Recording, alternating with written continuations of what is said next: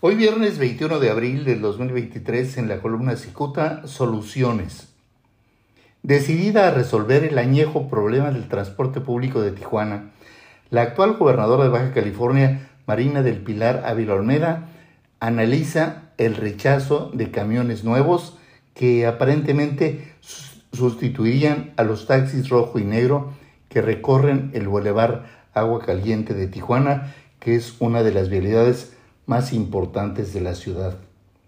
Y es que, como ya se sabe, la mandataria estatal publicó el pasado 24 de marzo en el periódico oficial del Estado la revocación de la declaratoria de saturación del transporte público y ordenó la realización de un estudio técnico de factibilidad para consolidar y mejorar el corredor Agua Caliente Díaz Ordaz de Tijuana.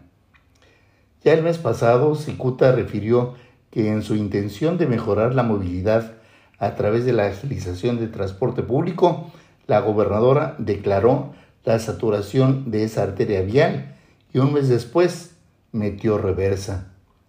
Al igual que sus antecesores, los conflictos que genera el transporte público deben generarle a la gobernadora Ávila intensos dolores de cabeza.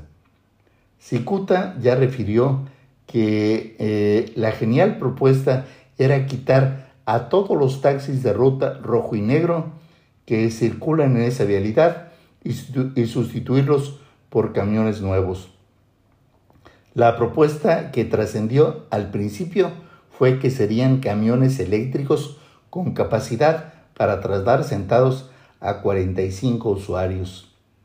Hace un par de semanas, Cicuta reveló que la empresa concesionaria mandó fabricar en la planta Mercedes-Benz del estado de Nuevo León un total de 120 autobuses urbanos. El asunto es que no eran camiones eléctricos, sino que funcionan con diésel. Alguien debió acercarse a la gobernadora para explicarle que la solución a ese problema es precisamente habilitar camiones nuevos, aunque deberían de ser eléctricos.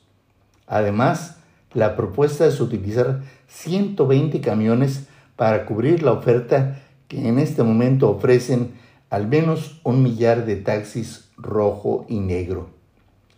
Para ofrecer una verdadera solución, los camiones deben funcionar con energía eléctrica, pues el diésel también es altamente contaminante.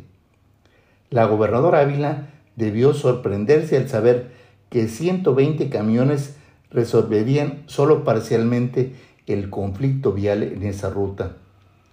Esos expertos aseguran que 40 camiones menos ayudarían más a resolver el problema. 80 en lugar de 120 resolverían el problema. De ninguna manera serían suficientes.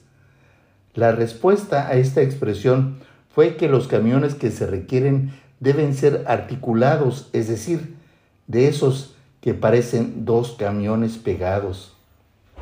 Añaden que la ruta del Boulevard Aguacaliente Díaz Ordaz es en línea recta y esos tendrían la capacidad para trasladar a 90 pasajeros cómodamente sentados. Muchas gracias. Les saluda Jaime Flores.